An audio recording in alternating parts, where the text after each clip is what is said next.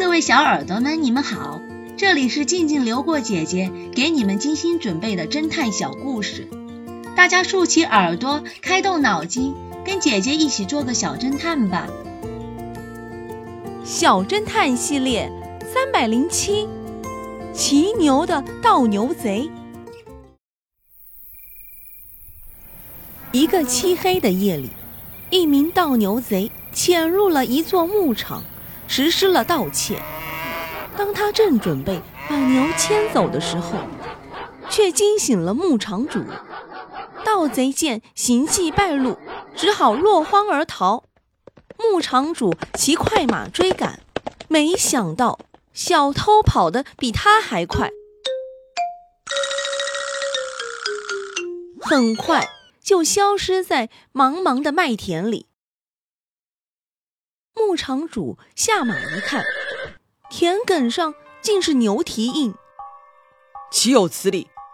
这个小偷原来是骑牛来的，难怪找不到人的脚印。哎，不对啊！如果他真是骑牛来的，那我怎么会追不上呢？牧场主疑惑不解。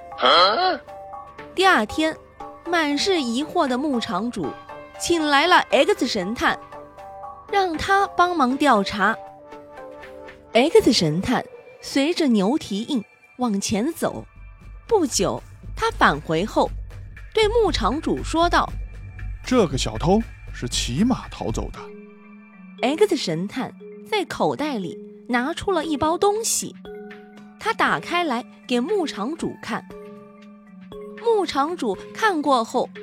他哈哈大笑起来，又不断的点头说道：“你的判断十分正确啊！”小侦探们，请你们想一想，这个纸包里究竟是什么东西呢？下集告诉你们答案哦。三个可疑的人，这个故事的真相是，最后一个就是 X 神探要找的人。因为夏威夷的阳光非常强烈，把曼德尔晒得很黑，但他留过胡子的下巴却没晒过太阳，所以比较白。